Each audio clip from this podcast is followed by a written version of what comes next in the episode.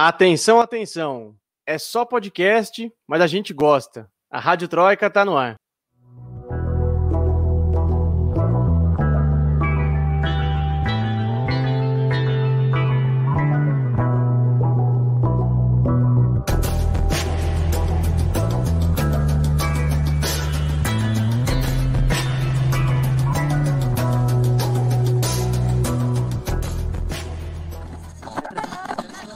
Troika. Sejam todos e todas muito bem-vindos, muito bem-vindas. Está começando o episódio número 22 da Rádio Troika. Esse que é o podcast de política internacional em três blocos, aqui nos canais de Opera Mundi. E o episódio de hoje traz um destaque. Governo sob ataque. Direita peruana amplia pressão contra Castilho. Os movimentos da direita peruana para desestabilizar o governo do Pedro Castilho, que não completou nenhum mês ainda no cargo, e como o partido do presidente está reagindo a essas investidas da oposição, vai ser o tema do nosso segundo bloco. Nos destaques das nossas correspondentes, a gente vai discutir as posições dos países europeus sobre receber ou não refugiados do Afeganistão e a busca da Venezuela por justiça no âmbito das sanções impostas pelos Estados Unidos. Claro que a gente também vai ter o nosso querido FB Amundo, nosso festival de besteiras que solo o mundo, já tem gente votando aqui já, inclusive, obrigado e as nossas já tradicionais dicas culturais lá no final do episódio. Eu sou Lucas Stanislau, repórter de Ópera Mundi. Como sempre vocês sabem, eu não estou sozinho, ainda bem, nesse rolê. Recebam com muito carinho a repórter Prata da Casa, diretamente de Madrid, na Espanha, Camila Alvarenga. E aí, Camila? E aí, Lucas, tudo bem? Tudo bom, Michele? Boa noite para todo mundo que está assistindo a gente e olá para todo mundo que vai ouvir a gente depois. O programa hoje tá bom, então vamos embora. Muito bem. E também a nossa repórter é, que segue a Dios rogando e com el maço dando, diretamente de Caracas, na Venezuela, Michele de Mello. E aí, Michele? Oi, gente. Boa noite, Camila. Boa noite, Lucas. Também todo mundo que está acompanhando a gente. 100%, eu sou assim, audiência assídua, toda quarta-feira, vendo o programa com El Maço dando. Fica essa dica cultural atemporânea, aqui fora, fora da área com ele Márcio dando todas as quartas com o Diosdado Cabello, deputado venezuelano aqui, líder do PSUV. Muito bom, muito bom. Gente, é, sem mais delongas, piadas à parte, vamos começar aqui com o nosso primeiro bloco, como vocês já sabem, batizado carinhosamente de Aconteceu Aqui, onde nossas repórteres trazem os seus respectivos destaques. E eu começo com a Camila, para a gente falar do velho continente, né, Camila? E sobre como a Europa está reagindo é, diante da possibilidade de receber refugiados afegãos, que estão deixando o país depois do retorno do Talibã ao poder. Foi inclusive tema do nosso episódio passado, né?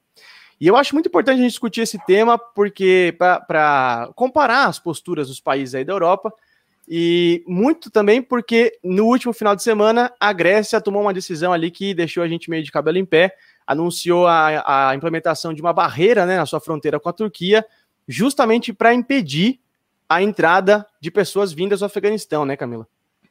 É, exatamente, Lucas. A gente está vendo uma situação bem grave, né? O Talibã avisou que vai tomar controle do aeroporto a partir do dia 1 de setembro, então a população está tentando sair desesperadamente e não está conseguindo. Inclusive, pessoas que têm passaporte é, estadunidense, por exemplo, né?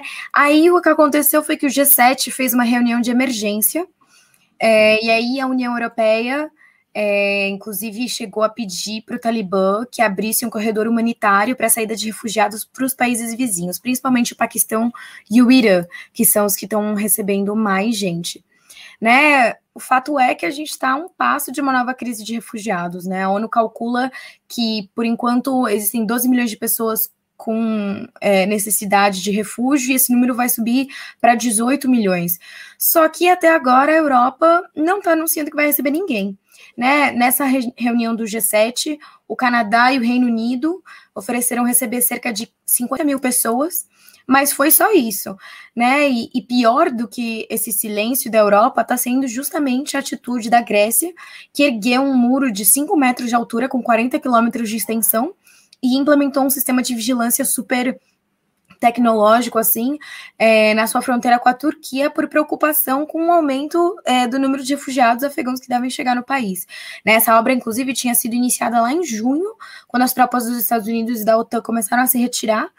É, e Bom, enfim, isso está sendo muito criticado, né? A Grécia a gente sabe que tem uma postura complicada com relação a refugiados. O país esteve na linha de frente da crise de refugiados de 2015 e agora está, inclusive, ameaçando deportar afegãos que cheguem no país de forma clandestina. Né? A, o que a gente chama ali de rota balcânica já tinha sido fechada para sírios, por exemplo, por causa dessa crise. Bom, ou durante a crise lá de 2015, e parece que a Grécia vai voltar a se comportar da mesma forma. Não, é e é impressionante esse giro à direita que a Grécia deu, né? Muito assim, foi, foi esse novo governo tá realmente deixando a gente muito assustado. E falando em direita e extrema direita europeia, Camila, é justamente esse setor aí no continente que vem se aproveitando da pauta da migração para se utilizar de forma muito oportunista, leviana, é, para ganhar voto, né? E para crescer com um discurso racista, xenófobo, como é que essas forças de extrema-direita agora estão se posicionando em relação aos refugiados do Afeganistão? Elas estão falando alguma coisa? Elas já estão se posicionando? O que, que elas estão falando? Bom, as forças que têm se posicionado falam mais no sentido de proteger a soberania do país, de proteger os trabalhadores e as fronteiras, que é um papo que a gente vem escutando desde sempre, que não é de agora, não é novo, né? E que não está acontecendo só por causa da crise lá no Afeganistão, né? Por exemplo, quando tem as, as patérias, é, os barcos no mar Mediterrâneo, sempre esses discursos voltam a aparecer. Na Itália a gente ouve constantemente, na Espanha a direita ainda não se pronunciou, mas é, ainda tá, tá rolando uma questão de devolver os menores que chegaram não acompanhados, vindos de Ceuta, por exemplo, devolver, né, que são termos horríveis. Então, é, a postura sempre foi sempre foi a mesma, desde já faz um tempo. É, e, e, eu não, não acho que isso vai mudar, mas por enquanto reina o silêncio. E eu acho que os países vão tentar permanecer em silêncio pelo máximo de tempo que eles puderem para não colocar a mão no fogo. Não, e, é, e é um absurdo esse, esse eximir muito né, da responsabilidade do, do papel que eles tiveram durante todos esses anos, né? É impressionante, assim, essa, essa postura sobre migração na Europa é um tema que sempre me deixa chocado e como os governos acabam sendo negligentes nesse sentido. É, é, tem, até mas... um, tem, até um, ditado, né, Lucas e Camila, que é quem planta guerra colhe refugiado, né? Isso. Né? Não tem como é, a OTAN, né, as tropas do, do, Tratado do Atlântico Norte, que inclui Estados Unidos e vários países da União Europeia, seguirem por aí é, disseminando guerra, disseminando conflito armado e, e simplesmente lavar as mãos depois quando as pessoas que vivem ali, né, quando o povo sofre as consequências desse conflito. Ah, e é isso. E, sempre sob uma bandeira de direitos, proteção de direitos humanos, de democracia, mas quando o negócio aperta mesmo, a gente vê que essas, essas pautas elas são bem, né, uma dupla, uma dupla moral, né, envolvida. É bem complicado essa, essa diplomacia europeia nesse sentido. Mas quem está se posicionando mesmo, e a Michelle tem informações sobre isso, é a Venezuela, né, Michelle? Porque eles seguem tentando denunciar os Estados Unidos na Corte Penal Internacional para penalizar justamente o governo de Washington sobre o bloqueio econômico, né? E hoje saiu informação nova sobre isso, né, Michele? Sim, exatamente. Né? Como a Venezuela vive um processo de disputa entre governo e oposição, mas principalmente né, entre a oposição, utilizando uma série de espaços para tentar tomar o poder à força, com a Corte Penal Internacional não é diferente. A Venezuela tem dois processos abertos, dois casos abertos na Corte Penal Internacional, Venezuela 1 e Venezuela 2. O Venezuela 1, na verdade, ele foi levado pela oposição venezuelana vinculada ao Juan Guaidó, que acusava o governo bolivariano, no caso a administração do presidente Nicolás Maduro, de cometer crimes de violação de direitos humanos e em relação é, ao bloqueio e aos impactos do bloqueio, no caso, no país, né? E a diminuição de uma série de indicadores socioeconômicos.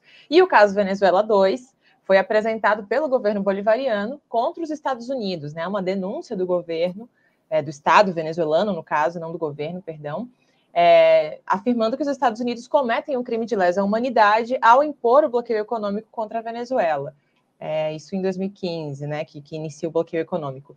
E justamente hoje, a vice-presidenta da Venezuela, Delcy Rodrigues, apresentou um novo relatório que ele já foi entregue ao Poder Judicial da Venezuela, que vai então encaminhá-lo para a Corte Penal Internacional. Esse novo relatório né, ele não, não necessariamente traz algo 100% é, desconhecido, mas ele é, consegue organizar uma série de, de dados importantes em relação aos impactos do bloqueio e aos impactos das sanções.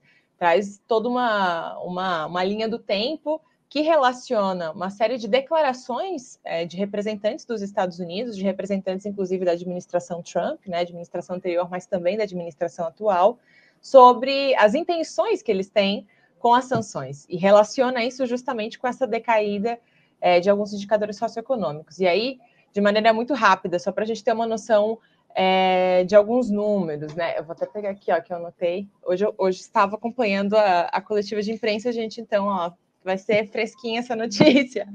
Nesses últimos seis anos de bloqueio, foram 192 pessoas sancionadas, é, 150 empresas, e olha só que interessante, dessas 150 empresas, somente 10 são públicas, ou seja, 140 empresas privadas. Então, que é a parte do que é, hoje a Venezuela discute, né? Sanções não afetam somente o Estado, não servem só para impedir é, o trabalho do governo bolivariano, mas afetam toda a sociedade venezuelana. É, também estão dentro né, dessa, dessas sanções 69 embarcações, 58 aeronaves, e, é, além disso, a, a vice-presidenta da Venezuela afirmou que nesses últimos anos 16 empresas farmacêuticas estrangeiras abandonaram o país, por exemplo, justamente por temer as sanções. E aí eles apresentam uma série de, inclusive, de e-mails que foram trocados com representantes dessas empresas e pessoas do governo bolivariano ou de outras instituições públicas do país, declarando justamente isso, né, de que não poderiam seguir é, fazendo negócios com a Venezuela justamente por conta das sanções. Então, isso tudo vai ser anexado a esse caso Venezuela 2, e agora vai, cabe à Corte Penal Internacional ver quais, qual dos dois casos vai avançar, ou se os dois avançam, quais vão ser as denúncias que eles vão levar adiante. Nossa, e quando você traz os dados, né, Michelle, isso salta aos olhos muito, porque assim, é um mecanismo tão complexo que, que meu, bagunça tanto a vida do, de um país. A gente vê não só a Venezuela, mas Cuba, por exemplo, que sofre já mais de 60 anos com bloqueio. Você vai pegar na ponta do lápis ali todo o prejuízo toda. É, não só prejuízo econômico, financeiro, mas humano também, né? Os danos que, que, que um bloqueio e sanções desse tipo fazem um, para um país é um, é um mecanismo todo que, que realmente sufoca, né? Não só o, o Estado, mas também a economia inteira do país, né? É, o bloqueio, a estimativa do governo venezuelano é de que o bloqueio nesses últimos 5, 6 anos, né, desde 2015, começou a ser aplicado, gerou 130 bilhões de dólares é, em prejuízo. Isso sem contar mais 7 bilhões de dólares em ativos líquidos, né, em dinheiro que está bloqueado em, é, em, em, bancos no exterior. É, só esse valor, né, só esses ativos líquidos já seria um valor superior às reservas internacionais atuais da Venezuela. É, enfim, o PIB do país, né, o produto interno bruto, reduziu 60% nesses anos, assim como a produção de petróleo. É, enfim, segundo a própria vice-presidenta também reiterou de que entre os 34 países no mundo que são sancionados pelos Estados Unidos e pela União Europeia, nesses últimos cinco anos de sanções, a Venezuela conseguiu ficar como quinta no ranking dos países mais afetados, ou seja, com maior quantidade de leis ou ordens executivas aplicadas contra o país. A gente fala sanção também, só queria fazer esse parênteses antes de finalizar. A gente fala sanção ou sanções econômicas, enfim, porque eu acho que é o termo que fica um pouco mais fácil para todo mundo entender, né? Mais prático. Mas na verdade, né, a Venezuela e vários autores venezuelanos, mas não só autores venezuelanos, defendem que o nome adequado seriam medidas coercitivas unilaterais justamente porque, segundo a Carta das Nações Unidas, é, as sanções econômicas só podem ser emitidas com aprovação do Conselho de Segurança da ONU. Todas as outras medidas que são aplicadas, né, que buscam penalizar um país ou penalizar empresas, etc., é, e que não passam pelo Conselho de Segurança da ONU, são medidas unilaterais, né, tomadas por um país ou outro. Nesse caso, a Venezuela não bloqueia os Estados Unidos, né, não sanciona os Estados Unidos. A única, único ato de reciprocidade que existe foi essa ruptura das relações diplomáticas, né? A partir do momento que os Estados Unidos rompem a diplomacia, a Venezuela é, atua com reciprocidade. Mas é isso, isso parênteses. E, não, então, e isso sem contar todo toda a ajuda, né, entre aspas, que o Juan Guaidó, o ex-deputado Juan Guaidó, fez e continua fazendo para que essa situação se agrave, né? A gente tem que lembrar também das empresas que ele se apropriou, né? Porque eu não sei, mas o termo que mais se aproxima é esse, a Citigo, que é uma filial da PDVSA nos Estados Unidos, e a Monômeros na Colômbia, que também gerou um prejuízo astronômico assim para o governo da Venezuela. E falando do Guaidó, Michele, é, eu queria tratar de um tema com você que a gente vem tratando já há algum tempo aqui na Rádio Troika. A gente sempre fala, ah, vem especulando sobre a possibilidade de diálogos entre o governo e a oposição. Inclusive, acho que na sua última participação aqui a gente até falou disso. E finalmente essa mesa de diálogo saiu do papel, né? Conta pra gente há quantas anda esse bate-papo. É diálogo mesmo? O negócio vai vingar dessa vez? Ou é só lero-lero do Guaidó e a, da sua trupe lá? Como é que tá isso? Saiu, saiu do papel, aconteceu. Ela já foi instalada nessa mesa de diálogo lá no México. Mas antes de entrar nesse tema, eu só queria fazer mais dois comentários, Lucas. Justamente a Monômeros e a Cítico, que são nada mais, nada menos que as duas maiores empresas da Venezuela no exterior. As duas estão sob comando da oposição e vem diminuindo o seu rendimento, vem diminuindo a sua lucratividade desde que elas estão sendo comandadas pela oposição, né? Justamente por esse absurdo dos Estados Unidos e da Colômbia continuarem reconhecendo é, o Guaidó como autoridade legítima da Venezuela e seus indicados como é, autoridades legítimas é, do país. E não bastasse isso, né, a, atual gestão da Assembleia Nacional da Venezuela, do parlamento, denunciou que o Juan Guaidó solicitou 50 A gente começa a falar mal do Guaidó, a internet trava, milhões, né? 53 é milhões de dólares para financiar Michele, o seu governo paralelo. Solicitou recapitula... o desbloqueio desse dinheiro público venezuelano que está depositado em bancos nos Estados Unidos para financiar esse seu governo paralelo, né? Que é isso, é um governo que não tem nenhuma sede, que não controla nenhum território. Basicamente, esse dinheiro vai para o Guaidó para os amigos deles, dele, né? Mas vamos lá, sim, agora foi instalada essa mesa de diálogo nacional. Na verdade, a Venezuela já tinha tido outras experiências como essa, inclusive mesas que aconteceram aqui, mas com outros setores da oposição, né? Eu acho que o que tem de novo, de inesperado, né, que gera tanta comoção internacional, é o fato de que quem senta nessa mesa de diálogo que vai acontecer lá na cidade do México é justamente esse setor extremista, né? Esse setor vinculado ao Juan Guaidó, ao Henrique Capriles, é, ao Leopoldo Lopes, que né, está lá em Madrid, a outros nomes da oposição que durante os últimos cinco, seis anos é, foram justamente esse setor que promoveu as sanções econômicas, que promoveu o bloqueio e que promoveu a violência, né, que tentava tomar o poder à força. Né, e que, inclusive, é isso, promove essa denúncia na Corte Penal Internacional que a gente comentava aqui, o caso 1, né, Venezuela, caso 1. Então, é, essas mesas de negociação, elas devem começar realmente no dia 3 de setembro, 3 a 6 de setembro vão ser as primeiras rodadas, é, o Reino da Noruega e o governo do México são os mediadores, a Rússia vai estar como observadora, é, e também tem expectativa que durante esse processo outros países possam se somar como, como observadores, né? Foi publicada já uma agenda de debates é, com sete pontos que são pontos centrais e que foram consenso entre os dois lados, né, entre governo e oposição, que inclui o reconhecimento das instituições, ou seja, né, que esse setor da oposição abandone essa ideia de tentar formar um governo paralelo, reconheça as instituições públicas da Venezuela, o levantamento do bloqueio e das sanções, é, o abandono é, da, dessa estratégia violenta, né, então é, buscar redimir essas diferenças políticas através da democracia e também é, um novo cronograma eleitoral, a possibilidade né, de discutir um novo cronograma eleitoral. No caso do governo, a principal expectativa é justamente que essa mesa culmine com o fim do bloqueio, com, pelo menos com o fim de boa parte das sanções econômicas, né? E pelo lado da oposição, é, a aspiração máxima, certamente, é a realização de eleições gerais, né, parlamentares e presidenciais.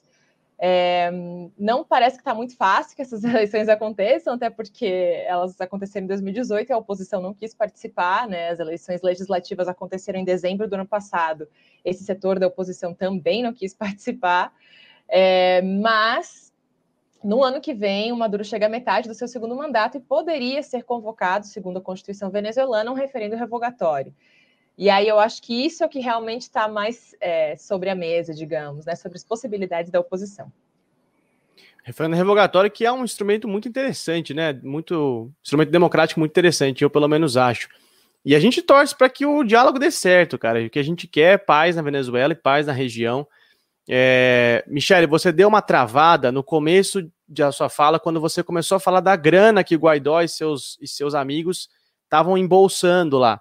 Só recapitula esse trechinho para quem não, claro, não, ouviu, não claro, entendeu direito. Claro, claro, ótimo. Então, o que eu estava comentando é que, além de ter promovido as sanções, além de ter o controle da Cítigo, da Monômeros, que são as maiores empresas da Venezuela no exterior, é o Guaidó também que tem acesso, o grupo do Guaidó, né, que tem acesso a parte do dinheiro público venezuelano que está depositado em contas no exterior.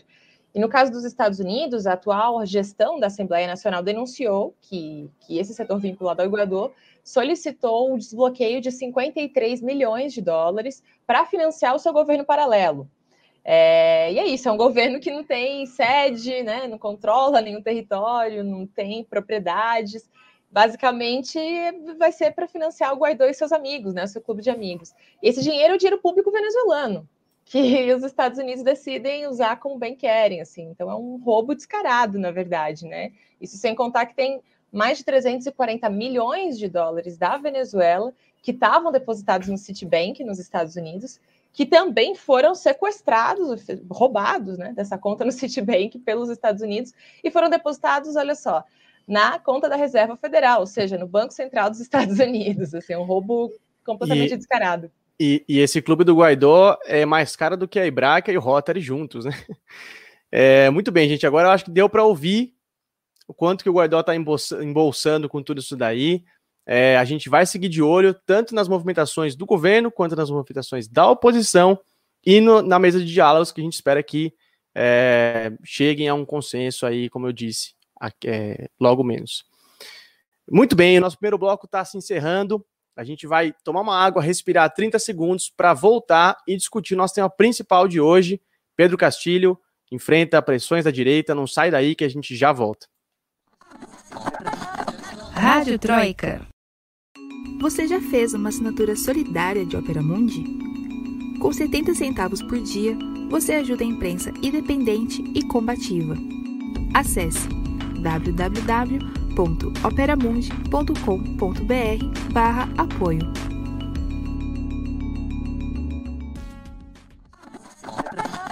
Rádio Troika. Muito bem, estamos de volta para o segundo bloco da Rádio Troika, esse que é o podcast de política internacional em três blocos aqui nos canais de Opera Mundi. E a gente está de volta para falar das pressões que o presidente peruano Pedro Castilho vem sofrendo por setores da direita, seja no Congresso, pouco de pressões nas ruas e principalmente em certos setores da imprensa peruana. A velha máxima do acabou a paz, né, chegou muito cedo para o governo do Castilho, porque não tem nenhum mês que ele tomou posse. Ele, ele foi empossado no dia 28 de julho e a oposição já está indo para cima com tudo. É, e ele está enfrentando pressões realmente graves. Pressões essas que atingiram seu ponto máximo na última terça-feira, quando o recém-impossado chanceler Héctor Berrar renunciou ao cargo. Ressuscitaram umas declarações dele de anos atrás, em que ele dizia que o grupo armado Sendero Luminoso, que marcou fortemente a história do Peru né, é, no século XX, teria vínculos com a CIA e que a Marinha do, do, a Marinha do Peru estaria por trás de atos terroristas nos anos 70. A pressão da direita e das Forças Armadas pedindo a cabeça do Berrar foi enorme e o governo acabou cedendo e aceitando a renúncia do agora ex-chanceler. O Berrar caiu, mas caiu atirando, né? Numa entrevista logo depois dele deixar o cargo, ele disse que o Congresso do país está preparado para, e aqui eu abro aspas, levar o Castilho para a fogueira, e que é inadmissível que o presidente tenha que pedir autorização para as Forças Armadas para indicar cada ministro. É, traduzindo o politiquês do Berrar aqui, né, o que, que ele quer dizer com levar o Castilho para a fogueira? É o que a gente vai tentar fazer no episódio de hoje aqui, traduzir essa, esse caldo político do Peru. O fato é que os ataques à direita contra o governo peruano parece que emendaram da campanha presidencial da ultradireitista Keiko Fujimori para dentro do Congresso e, como eu disse, para certos setores da imprensa. Porque, gente, sinceridade, não tem um santo dia que alguém próximo do Castilho não seja acusado de vínculo com terrorismo, corrupção, ódio, violência. Daqui a pouco vão levantar bruxaria, ocultismo, jogar lixo na rua, é, gostar de ruge, qualquer coisa que, que possa talvez é, manchar a reputação de alguém lá aliado ao Castilho. É uma metralhadora para justamente aproveitar esse período fresco do presidente, é, recém-impossado, né? Para tentar desestabilizar, em bom português, para bagunçar o coreto lá do, do Castilho, que, como eu já disse, não completou nenhum mês de governo. Um outro ministro que é muito alvo também de ataques da direita é o primeiro-ministro Guido Bellido. Ele é acusado de ter vínculos com grupos terroristas também. E aqui, quando a imprensa peruana fala em terrorismo, é bom que a gente destaque que está falando especificamente do Sendero Luminoso. No caso do Belido, está é, tá se referindo ao Movadef, que seria um braço político do Sendero, que atua para é, tirar ex-guerrilheiros presos ou brigar por justiça de ex-guerrilheiros presos, né? É, muito bem, esse é o lado do governo, dentro do governo. Agora tem um outro fator também que chama a atenção, que são as possíveis divergências dentro do partido do Castilho, o Peru Livre, que se acentuaram um tanto depois do presidente ter nomeado um cidadão chamado Oscar Maurtura como novo chanceler. O Maurtura já foi ministro das Relações Exteriores durante o governo do presidente Alejandro Toledo, e, diferente do Berrar, o que renunciou, o, o Maurtura é acusado por membros do Peru Livre, do Partido do Castilho, de ser um cara próximo é, ao, ao imperialismo norte-americano, alinhado com o interesse dos Estados Unidos, é, e não, não, não ser um fã, talvez, da diplomacia de integração latino-americana, é, diferente muito, como eu já disse, do Berrar, que inclusive já tinha sinalizado que o país estava quase certo para deixar o Grupo de Lima, que a gente sabe que é aquele famoso clubinho de direitistas aqui da região para pressionar a Venezuela. E é justamente com essa cara, né, com essa bagagem que eu acabei de falar aqui, que o governo Castilho entra em uma semana chave para o seu destino. Por quê? Porque no dia 26, nessa quinta-feira, está prevista a votação de uma moção de confiança do gabinete de ministros do presidente lá no Congresso. Isso é praxe no Peru, está na Constituição, o presidente eleito, dentro de um prazo de 30 dias, tem que apresentar seu corpo de ministros ao Congresso para ter um voto de confiança. Acabado meu monólogo aqui, eu vou pedir para Camila, para a gente já entrar nesse assunto de uma vez, é, para explicar para a gente, Camila, quais são os possíveis cenários dessa votação, né? E sobre quais bases se assentam essa votação. Castilho chega com toda essa bagagem que eu acabei de falar aqui, mas assim, ele vai sobreviver à votação? Ou a direita vai realmente conseguir bagunçar o parquinho dele na quinta-feira? É isso que a gente vai ver, né, Lucas? É, vamos relembrar aqui um pouco a conformação atual do Congresso peruano para a gente entender os cenários que podem acontecer, né? Nas últimas eleições, é, o Peru Livre não recebeu, não obteve um, um, resultado que o favorecesse, né? Dos 130 assentos, só 37 são ocupados por deputados do Peru Livre, enquanto que o Partido Força Popular, da Keiko Fujimori, é a segunda maior força com 24 deputados. Então, a gente tem que ver como as alianças vão acontecer com as bancadas menores, porque o Castilho precisa de, no mínimo, 66 votos favoráveis para aprovar o seu gabinete, que é justamente o que está em questão nesse, nesse voto de, de confiança. Né? Caso o legislativo rejeite o, o gabinete, aí vai ter que rearranjar tudo, né? A única obrigatoriedade nesse caso, na verdade, é a troca do primeiro-ministro, é um cargo que é chamado formalmente de presidente do, presidente do Conselho de Ministros, que hoje, como você falou, é ocupado pelo Guido Bellido, né? Um, é, um homem forte do Partido do Peru Livre, ele se reivindica abertamente como socialista, ele tem sido alvo de muitos ataques. Né? Aí uma eventual derrota do governo no Congresso no dia 26 vai atrapalhar totalmente o Castilho, porque ou ele vai ser obrigado a ceder essas pressões do legislativo e apostar num gabinete mais moderado, entre aspas, ou ele vai pedir truco, e no caso de uma segunda negativa do Congresso, aí ele tem a possibilidade garantida pela Constituição, de dissolver o parlamento e chamar novas eleições para é, os cargos de deputados. Então, é isso que a gente vai ver. Pois é, Camila, é, essas opções que você coloca sobre a mesa, né?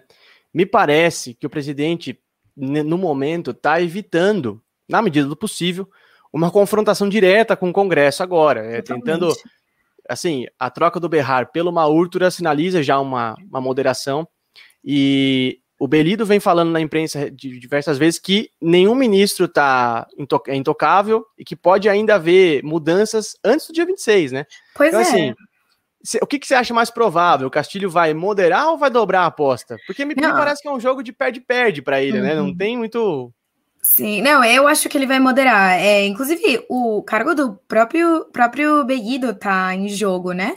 É, a imprensa peruana fala que o Castilho já teria decidido, inclusive, substituir o Guido Beguido, colocando ou o jurista Aníbal Torres ou a ex-presidenta do Congresso, Mirta Vasquez, ainda não se sabe.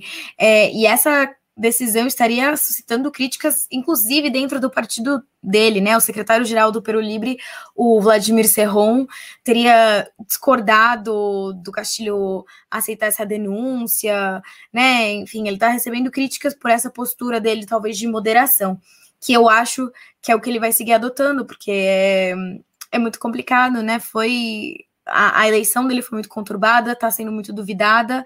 É, a Marinha, inclusive, está se pronunciando a favor da direita, então eu acho que para evitar é, maiores conflitos, eu acho que ele vai moderar. Eu não sei o que vocês acham. O que você acha, Michele? Olha, eu, eu acho que sim. Eu acho que até agora as posturas do Castilho têm sido justamente nesse sentido, assim, de garantir ficar no governo, assim, né? É, de garantir ter algum nível de governabilidade e de que não vão aplicar um golpe né, a ele antes de que esse governo comece a arrancar, assim, né? Comece a mostrar que veio. Até porque no próprio Congresso, a única aliança, o único setor, plataforma, enfim, que está claramente já do lado do governo, que vai apoiar o governo, é o Juntos pelo Peru, que só tem seis deputados, né? Então ele não realmente não tem, até então, é, algum tipo de maioria, e a campanha tem sido duríssima, né? Duríssima contra, contra todos os seus ministros. É, mas eu acho que é interessante também a gente ver que é, uma das coisas que o próprio Hector Berrar aponta nessa entrevista, ele deu uma série de entrevistas logo depois que apresentou a renúncia, né? Mas uma dessas entrevistas extensas foi para a revista Correios de la Alba, é, que é da Alba Movimentos, da Alba TCP, vinculada à Alba TCP, em que ele diz isso, assim, né? O governo Castilho vai precisar se apoiar no povo se ele quiser se defender é, do que estão planejando para ele, porque o objetivo final é o Castilho, ele falou, né? Começou comigo, começou com outras pessoas, mas o objetivo final é ele. E ele chegou ali pela força do povo, pelo voto popular, e se ele quiser se manter, vai ter que ser assim. É, mas é isso, acho que são dias de tensão, né? Até porque ele foi eleito, e vale lembrar, por uma pequeníssima diferença, né? Uma pequeníssima diferença. Então, sim, existe uma polarização na sociedade peruana que pode dar um caldo, tanto para a direita, como também, se o Castilho, né, o partido dele souber utilizar esse apoio, pode dar um caldo é, para o próprio governo. E para você que está assistindo ou ouvindo a gente agora e achou muito louco o fato da Camila explicar que o Castilho vai ter que trocar o gabinete inteiro dele de ministros, e se for rejeitado de novo, vai, ele pode dissolver o Congresso. Gente, é assim mesmo, tá? A legislação peruana é assim, a gente poderia ficar aqui discutindo horas, como é meio confuso e maluco isso, mas é assim mesmo, e o xadrez ali agora é, é complicado.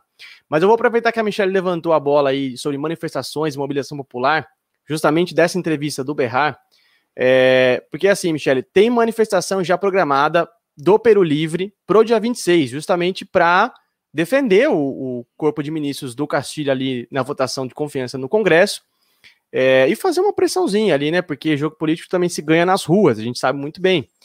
E eu queria te perguntar, Michele, que informação você tem sobre esses atos? Como é que está sendo convocado? Quem que está chamando e tal? E uma pergunta que talvez você seja a melhor pessoa para responder aqui entre a gente. O que, que o Castilho consegue aprender com o Hugo Chaves? Imagina, vou chamar a ajuda dos universitários venezuelanos aí para a segunda, segunda resposta. é, acionando o botão. É, sim, Lucas, exatamente. Tem um ato sendo convocado agora para quinta-feira, que é justamente o dia D, né? É o dia D para o atual governo.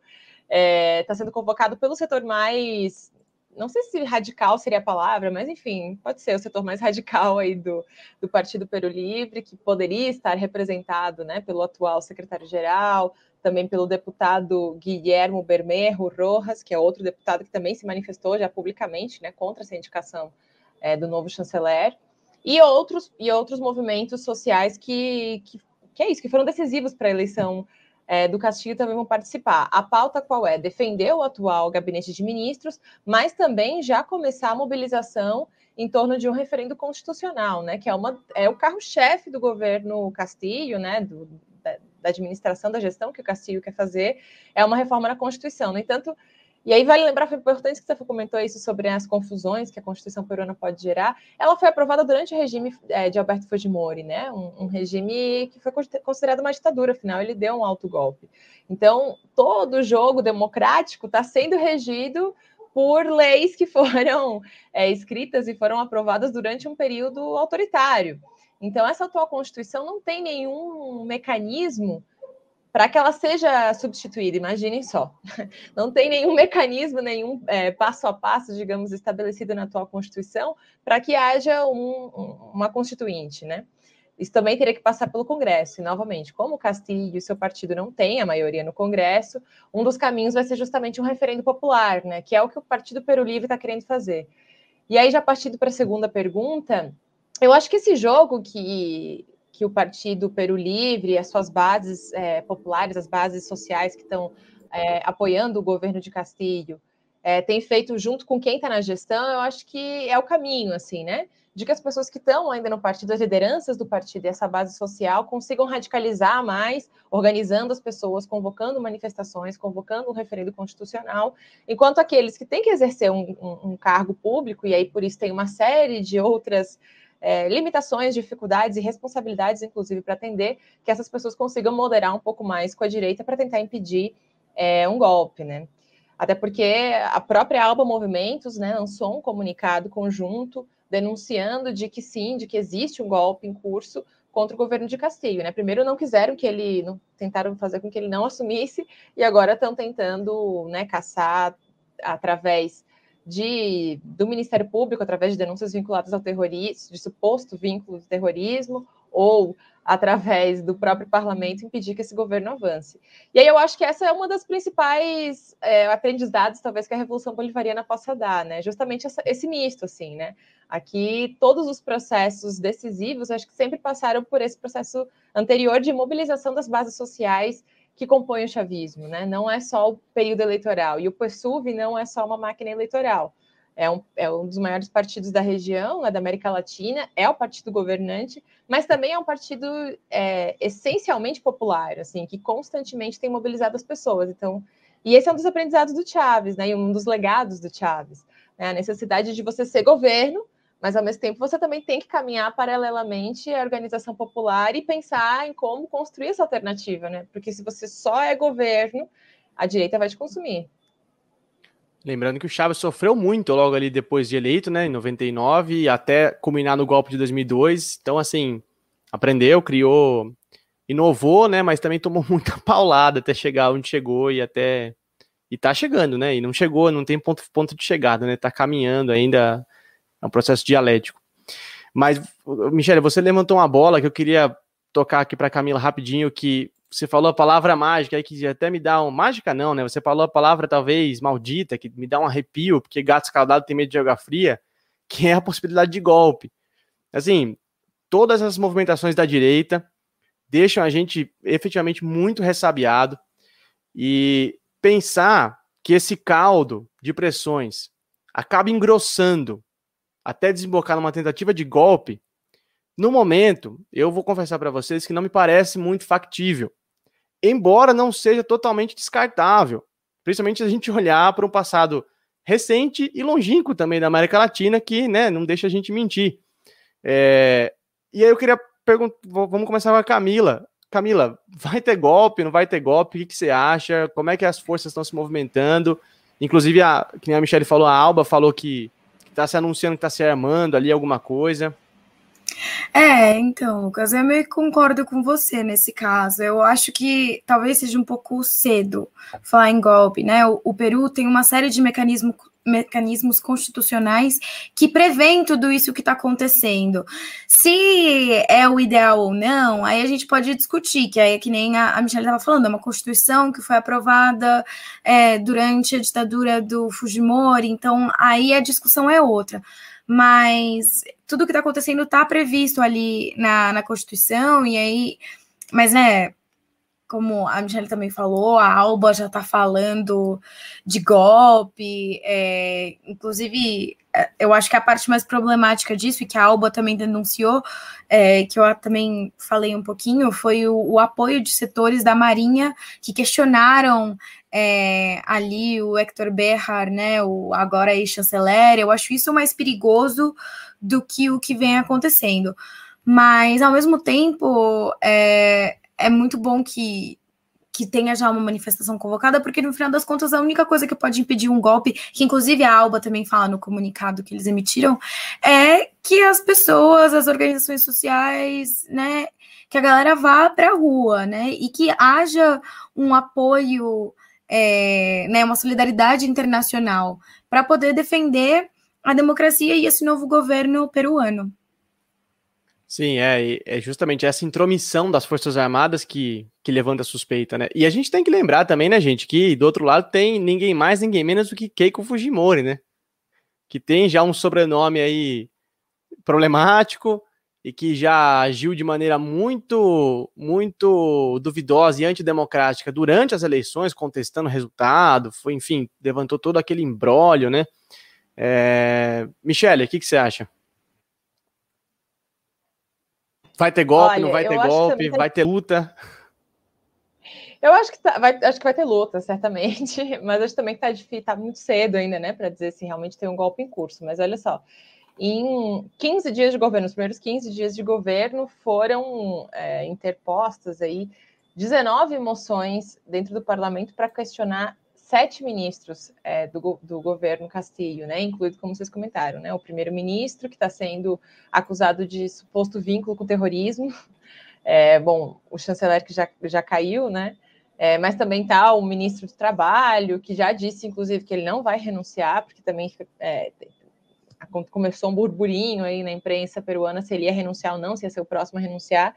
Então, acho que é isso. Existe uma aliança no Peru, como também existe, por exemplo, no Brasil, acho que a gente poderia traçar esse, esse paralelo, uma aliança entre é, o setor, o poder judiciário, enfim, ou pelo menos uma parte do poder judiciário, e os grandes meios de comunicação. Né? Alguns analistas também apontam isso. Né? Na verdade, essas elites são elites que sempre estiveram representadas nos governos é, do Peru, pelo menos desde quase, quase de maneira ininterrupta, desde o governo Fujimori, desde o regime Fujimori. Então, de repente, ele se vem é, com um governo popular de partido de esquerda, que foi eleito pelo voto majoritário dos peruanos do interior e não mais dos votos de Lima. Enfim, é uma virada completa do jogo, né? Mas eu também acho que outra, outras coisas que a gente é, poderia aí, é, levantar sobre por que, que esse novo chanceler ele é tão questionado ou não é, pela, pela, né, pelo, pelo, pelo alguns setores do Peru Livre e por outros setores também é, da esquerda em geral. Acho que um dos aspectos também importantes que o Hector Berrar aponta é de que essa transição entre o governo anterior de Francisco Sagasti e o governo do Castilho, ela na prática nunca aconteceu, né? Uma das coisas que ele aponta é justamente isso. É, na verdade, o governo teve de uma semana para outra para assumir, né? Vamos lembrar que a justiça eleitoral no Peru demorou muito tempo é, para declarar o resultado oficial, então esse governo teve menos de uma semana para se constituir, para ter todos os repasses. O próprio Hector Berrar afirma que ele não recebeu esses repasses é, da antiga chancelaria, e quem era a pessoa que estava chefiando essa comissão de transição de governo para outro é justamente o, o novo chanceler que foi agora é, nomeado, Oscar, Oscar Mantua. Então, é, acho que esse também é um outro aspecto importante, assim, né, que levanta esse questionamento, assim, né, de se parte dessa campanha já não estava sendo planejada antes. E vamos lembrar também que o governo do Sagasti era um governo tampão, né? Ele assumiu ali na Bacia das Almas, depois do período ter quantos? Quatro, cinco presidentes em menos de dois, três anos, né? E é assim mesmo, gente. A gente tá falando que a legislação peruana é uma maluquice de 90, da Constituição de 93 do Fujimori, isso derruba jornalista, que é uma beleza, viu? Ter, você acorda com o presidente e vai dormir com outro. É, o negócio é difícil ali. É, mas tem, um, tem um, um, outro tema, gente, que a gente meio que passou assim é, aqui nesse segundo bloco, mas eu queria aprofundar levemente com vocês que justamente as divergências, as possíveis divergências dentro do Peru Livre, né? A imprensa peruana vive pintando assim: olha, existe uma ala serronista, e aí essa ala serronista se refere ao Vladimir Serron, que é ex-governador de Junín e chefe, e secretário-geral do partido, né, do Peru Livre, que seria um cara mais radical, uma ala mais à esquerda, diferente da ala do Pedro Castilho. E a imprensa peruana vive colocando ali, é, colocando conflitos ali, né, fica o famoso esquerando a treta, né, que a gente fala aqui em São Paulo, que é, olha, tá, tá tendo divergência, tá tendo bate-boca entre eles. E eu queria perguntar para vocês, não sei quem quer começar a falar, porque aqui já vou deixar o microfone aberto. Existe essa ala serronista? Ou isso é uma invenção da cabeça da imprensa peruana? se existe, é, a gente já está falando que vai precisar de mobilização popular, o partido vai ter que estar tá unido. Existe, a existe a, é, um risco de dissidência, de ruptura dentro do partido? Como é que vocês veem isso? Olha, eu acho que uma ala serronista até pode existir, mas eu não acho que é dessa forma que a imprensa pinta. Não é uma coisa que pode gerar uma divergência, uma ruptura dentro do partido. É que o que aconteceu foi que o Serron criticou é, o Castilho ter aceitado a renúncia do Berrar e depois é, é, criticou essa iniciativa de querer substituir o Beído, né? Até porque o Beído foi indicação do Serron, porque como você mesmo disse, o Serron é mais ali da esquerda, o Beído é abertamente socialista. Então, assim, tem sim divergências, inclusive o Serron publicou alguns tweets, falou que, bom, é, né, agora que tem um governo popular de vanguarda e tal, tem que meio que fazer valer essa vontade da população de ter esse governo, sabe? Não, não dá para aceitar é, essas investidas. Mas entre isso e dizer que pode ser que tenha uma ruptura no partido, aí eu acho já muito forçado. Eu acho que a imprensa tentando colocar lenha na fogueira. Não sei o que, que você acha, Michele.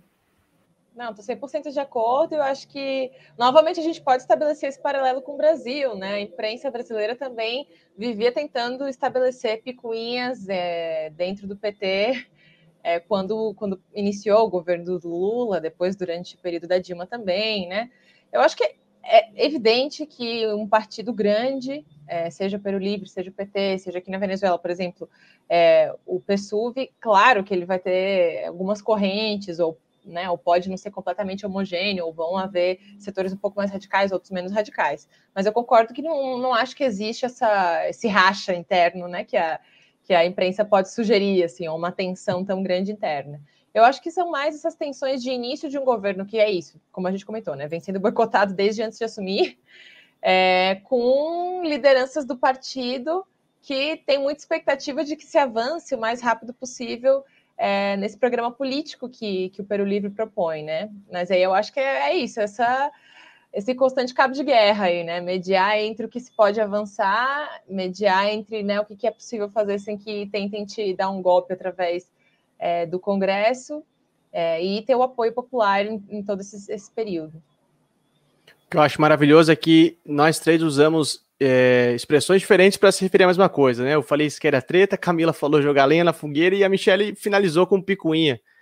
Sensacional, gente. É, a gente segue de olho nas movimentações é, internas do Peru Livre e também nessa votação de quinta-feira. Você que está ouvindo a gente aí, está assistindo a gente, acompanha operamundi.com.br que a gente vai cobrir muito bem essa votação, porque acho que não seria exagero dizer que o futuro do governo do Castilho está meio que sendo jogado ali na quinta-feira. É, dependendo do resultado, pode ser, pode ser bem importante. É, a Michelle quer fazer mais um comentário, Michelle. É, Desculpa, gente, é que tem muito chat aqui pulando para mim e eu acabo perdendo os temas, mas você queria falar, você queria Não. falar da integração, né, Michelle? Que eu acho muito importante a gente falar, né, do porque o Peru, assim, o Peru é sede do grupo de Lima, né? Lima porque fica no Peru. E assim, o futuro disso agora é importantíssimo, né? Vai lá.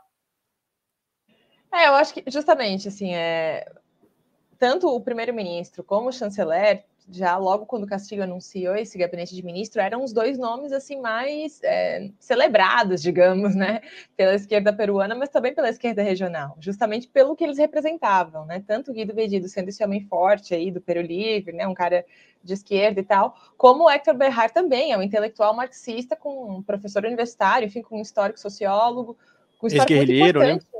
Ex-guerrilheiro, com um histórico muito importante no Peru, né? E que tinha uma, uma uma postura muito clara de defesa da integração latino-americana, e aí foi isso, né? Já de cara anunciou que na prática o Grupo de Lima realmente já não existia, né? E que, e que o Peru ia terminar de, de sair do Grupo de Lima, enfim, porque não estava de acordo com, com o que representava esse, essa articulação dentro da, da OEA contra a Venezuela. Já tinha se reunido com o chanceler é, Jorge Arreaça, já tinha estabelecido que ia ser criada ou reativada a Comissão Binacional Peru-Bolívia, ou seja, né, tava, também disse que tinha o interesse né, em retomar a participação do Peru é, na Unasul, por exemplo.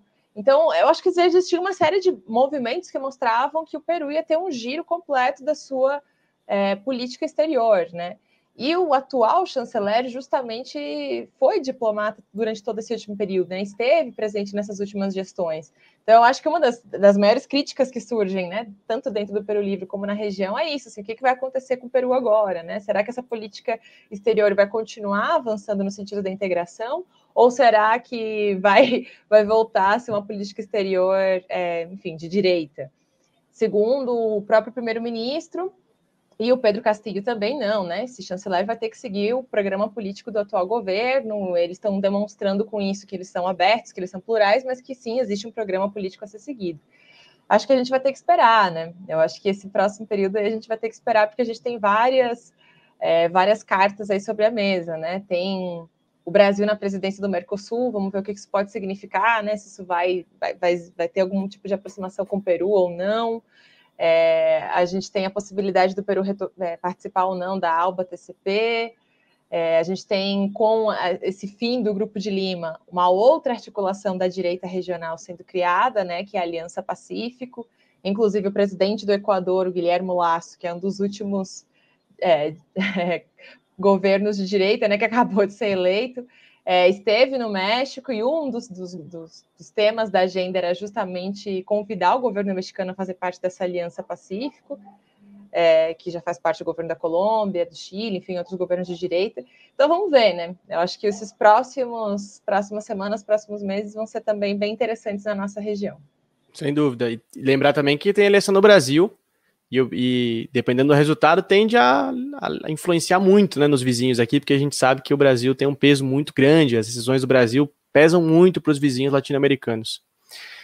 Muito bem, gente. Segundo bloco, muito é, informativo, com muitas projeções, com muita ansiedade, muita expectativa para ver como é que o cenário vai se desenrolar no Peru.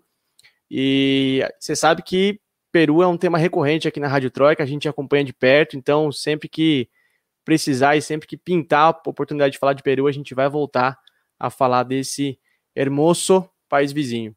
Gente, 30 segundos, porque eu quero, eu sei que vocês querem, Febeamundo. Então, intervalo de 30 segundos, não saiam daí que a gente já volta. Rádio Troika. Inscreva-se no canal de Ópera Mundi no YouTube e ative as notificações para não perder nossos programas curta e siga nossas páginas no Facebook e no Twitter. Ah, e não esquece de seguir nossos podcasts na sua plataforma favorita.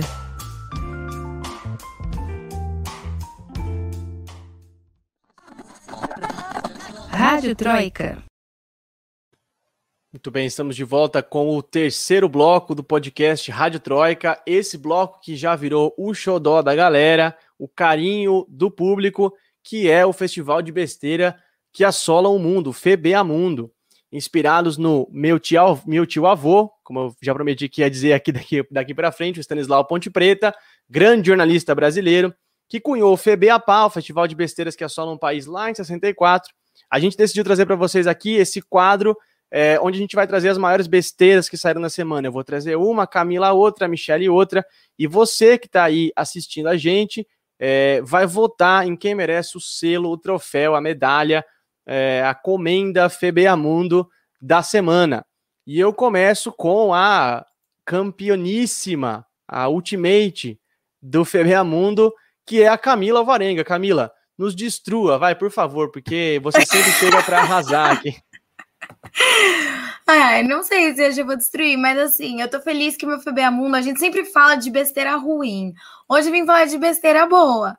Vim falar do Lula Breaks the Internet, né? O Lulão quebrando a internet. Foi publicada uma foto dele, é, L de Lula. Foi publicada uma foto dele com a noiva, né? A Janja é, que eles estavam viajando pelo Ceará, se não me engano, e ele tava de short. E aí mostrou a coxa dele, ele super musculoso, né? E assim, Lulão da Massa com 75 anos e um colchão. E aí as redes sociais foram a loucura, compararam é, a coxa do Lula com o tal do histórico de atleta do Bolsonaro, que nem flexão conseguia fazer, falando que a primeira medida do Lula em 2023 vai ser o Bolsa Academia, porque todo brasileiro tem direito a ter uma coxa grossa. Então, assim, é. os memes eram maravilhosos. Então, o meu FBA Mundo de hoje é isso: exaltar o Lula, nosso presidente. Olha, eu, eu confesso que dos altos dos meus 27 anos, eu olhei pra foto, olhei pra mim, assim, olhei pra foto, falei, rapaz. Pois é, gente, ele tem precisando... 75 anos. Tô precisando fortalecer um pouquinho mais aqui, voltar a correr, voltar a fazer exercício. Pois é, pois é. Muito bom, muito bom. Gente, já podem já pode começar a votar aí, ó. Lulão Maromba, Coxa do Lula, o FBA Mundo da Camila. Michele de Mello, por favor. Desde a... Tá muito difícil, né? Eu, eu, eu já tinha. Da Pátria dito... de Bolívia, aqui pra... Tá muito difícil, eu já tinha dito, até, é, aí eu vou abrir aqui para o público, né? A gente tinha dito para o pessoal antes, gente, vamos fazer um acordo tipo Olimpíadas, sabe? Todo mundo consenso com o Lula e tá tudo certo, assim, não tem problema. É, mas olha só, a minha notícia, a gente a está invertendo hoje, né, eu e a Camila, a minha notícia é justamente sobre a Espanha, no FBA Mundo. É, o Pedro Sanches também quebrou a internet, né, na Espanha, mas por outro motivo. Isso foi porque ele participou de uma das reuniões que discutia a evacuação dos espanhóis é, no Afeganistão, ele publicou essa foto no Twitter dele, ele participou dessa reunião todo vestido, trajado, né, terno, gravata, etc. Porém, né, o que passou nessa foto aí, passou pela assessoria, é que o homem estava vestido alpargata, né? E aí isso foi motivo de todo tipo de meme no Twitter, na Espanha. Meme e crítica, né? É que é verão, gente, é verão. verão. Exatamente. As pessoas, não, no verão é, as pessoas decidem melhor de alpargata. Ah, o Pedro Sanches, por debaixo do terno, ele já tinha o traje, a roupa de banho pronta para sair dele para ir para a praia.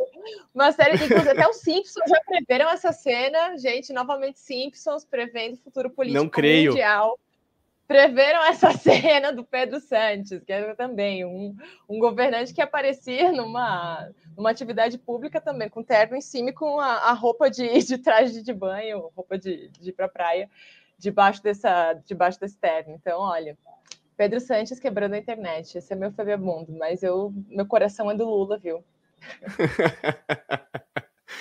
Não, mas, mas realmente a Camila vive falando que tá calor ali, então o Pedro Santos tá aí para confirmar a versão da Camila. Ó. Não é pós-verdade, não é narrativa da Camila. Se até o Pedro Santos está trabalhando de apagata, o que me impede de trabalhar de pijama, entendeu? Sensacional, muito bom. Gente, muito mas bom. assim, qual, qual, que é, qual que é a opinião de vocês? Eu apoio o trabalho de alpargata, assim. Eu também eu apoio. Tá muito calor, gente. Se ele quisesse tá ali meter uma vaiana, eu apoiava também. A Havaiana, inclusive, é melhor, né? Mais, mais fresquinho, né? Mais, pois é, pois é. Mais apropriado para a praia. Muito bem, gente. Eu vou ter, porque olha, hoje tá difícil, hein? Mas eu vou tentar batalhar aqui com a Camila e com a, e com a Michelle. É, o meu FBA Mundo de hoje tem a ver com o destaque da Michelle, é, que ela deve ter visto com certeza. Um cidadão norte-americano encontrou, por acaso, o senador Ted Cruz no aeroporto lá nos Estados Unidos. E antes de eu continuar, é importante a gente fazer uma nota aqui para explicar quem é o Ted Cruz. O Ted Cruz é um senador né, do Partido Republicano pelo estado do Texas. E ele é um dos maiores incentivadores, é, impulsionadores, defensores das sanções contra a Venezuela e contra Cuba. Assim, num nível mais à direita que o Trump, para vocês terem uma ideia do nível do Ted, do Ted Cruz. E esse cidadão gravou um vídeo quando ele encontrou o Ted Cruz, um excelente repórter, ele se saiu ali para dizer, dizer a verdade. E ele vira para o Ted Cruz e pergunta: Senador, eu vou até ler a pergunta aqui, ó. Senador, você não liga para as pessoas que estão morrendo por conta das sanções contra a Venezuela e Cuba? Ao que o Ted Cruz responde: É bom te ver também. Faça uma boa viagem. E o cara insiste: Mas tem crianças morrendo, senador. Você não liga? E o Cruz responde: É um problema seu se você gosta do socialismo. Aí do nada chega um cara de terno, interrompe o vídeo, o vídeo acaba aí e tal. Então o meu Mundo de hoje vai pro cinismo do senador Ted Cruz, que finge não entender a pergunta para não ter que responder, para não ter que responder o que na verdade a gente sabe que ele responderia, que é não. É, exato. É, muita cara de pau. É isso que ele pensa. E ele, ele e a máscara pendurada no rosto é a bandeira do Texas, gente para compor a cena, para compor a imagem, para vocês visualizarem aí ouvindo isso. Que decadência, né? Eu acho que essa é a própria decadência, assim, das classes dominantes atuais, assim, é, é esse tipo de discurso. É isso, é isso.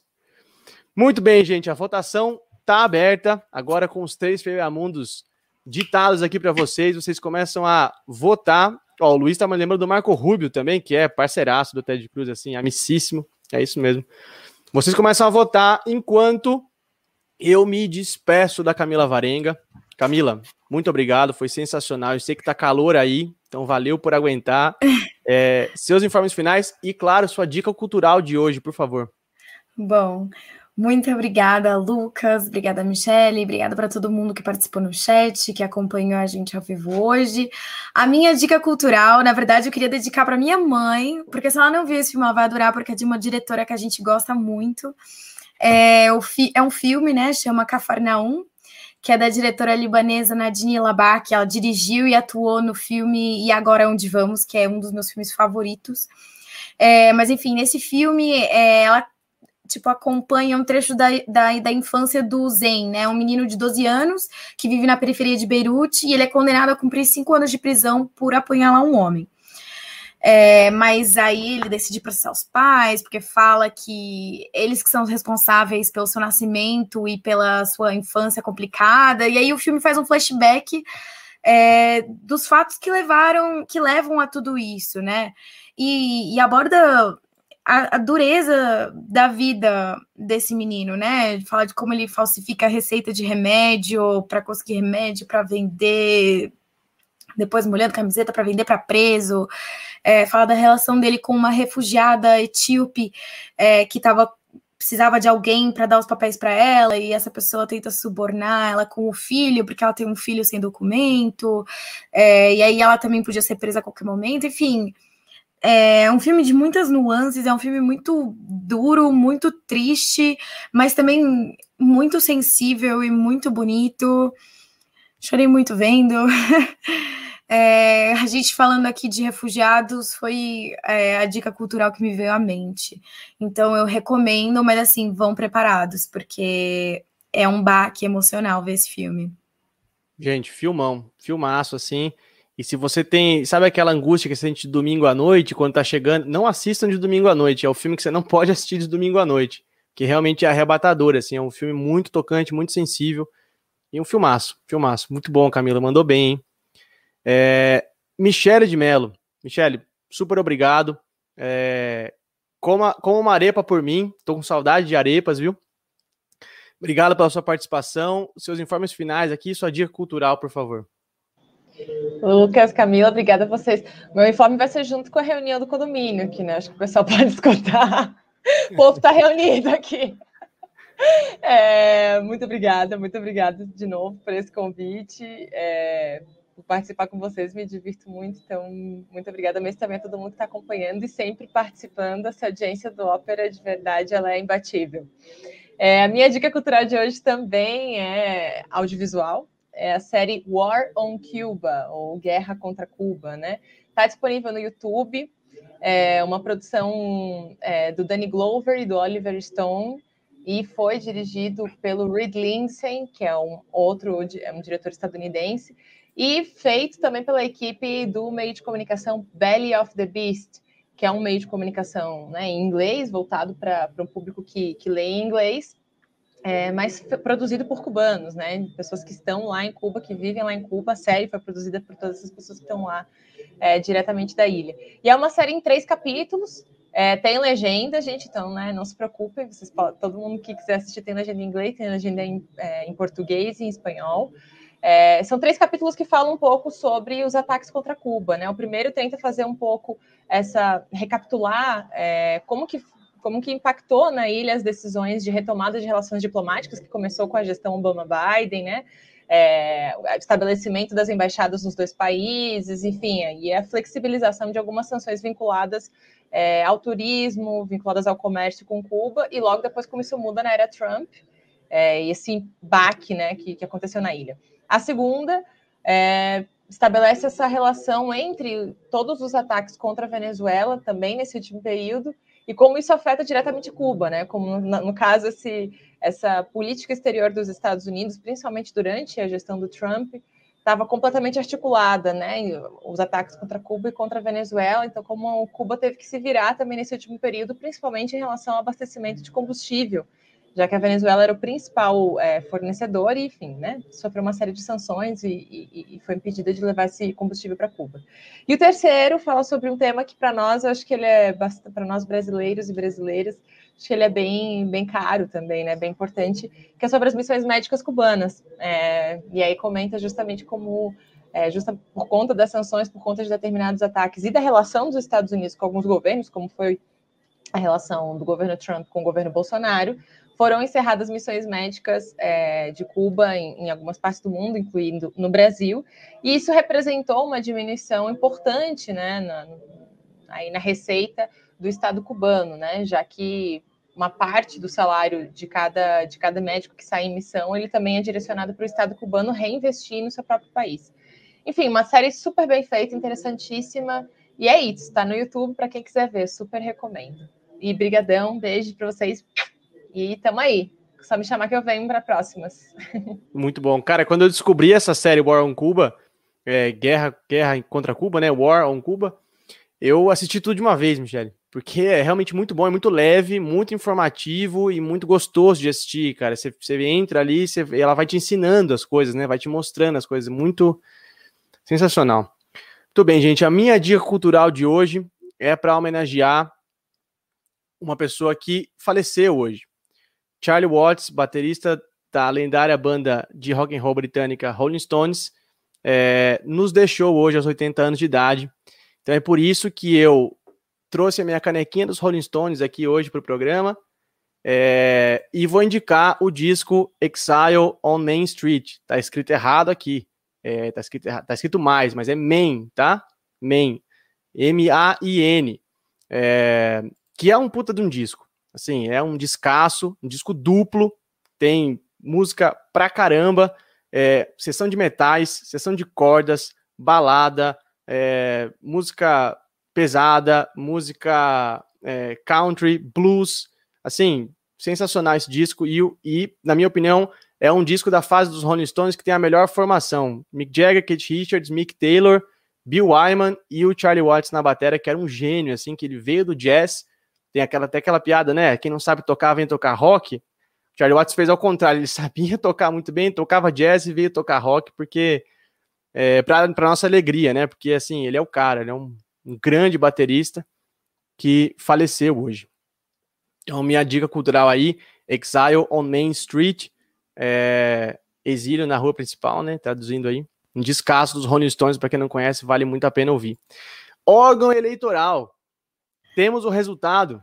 Bom, eu só queria dizer que não é só no Twitter que o colchão do Lula faz sucesso, é na Rádio Troika também. Eu devo dizer que esse título da, da Camila engrossa mais a fileira de títulos dela do que as coxas do Lula.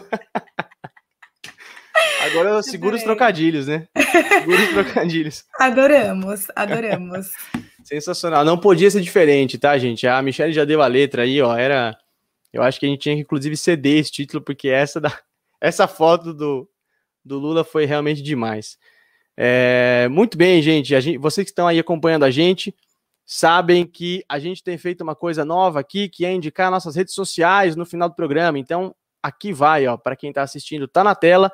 Para quem está ouvindo, arroba Stanislau Lucas, sem o E no começo, então Stanislau com S só, é o meu Twitter, arroba CAM Alvarenga, é o Twitter da Camila, você acha a Camila lá, e arroba Michele de Melo, Melo com dois L's, e tem uma underline, né, Michele, no final, é importante para achar a Michele ali, no Twitter. É, siga a gente lá nas redes, a gente está sempre postando coisa legal. E também as redes do Opera, é claro, arroba Operamundi, no Twitter e no Instagram, é, facebook.com.br Operamundi e aqui no YouTube, barra Opmundi. É, siga também o Opera nas redes. Eu vou dar a programação para vocês rapidinho, gente, que está aqui na minha mão. O canal do Opera essa semana está bombando, dia 25, amanhã às 11 da manhã, tem 20 minutos de entrevista. O Breno vai receber o ex-diretor do Banco Central, Henrique Pisolato, para falar sobre a luta contra a perseguição judicial no Brasil. Na quinta-feira, dia 26, às 11 da manhã, uma entrevista imperdível com o militante político da África do Sul, Yonis Alasso, que vai explicar para a gente os protestos recentes lá na África do Sul, também fazer um balanço dos últimos anos aí da política sul-africana, é, comandada pelo governo do CNA. Quinta-feira à noite, dia de sub-40, às 8 da noite, a gente recebe a deputada chilena do Partido Comunista, Camila Valerro, entrevista realmente imperdível. Na sexta-feira, às 11 da manhã, essa não dá para perder, o padre Júlio Lancelotti vai conversar com o Breno sobre o trabalho incrível que ele realiza com a população em situação de rua aqui em São Paulo, uma das grandes figuras do nosso tempo, sem sombra de dúvidas, assim. Na segunda-feira que vem, tem o Roda Mundo comandado pela minha querida colega Fernanda Fogerini, e a Rádio Troika volta na terça-feira que vem com mais um episódio. É... Obrigado pela audiência, gente. Um beijo a todos, se cuidem. Tchau. O podcast Rádio Troika tem idealização e apresentação de Lucas Stanislau. A locução é de Fernanda Forgerini. Supervisão de Haroldo Cerávulo Cereza e Rafael Targino.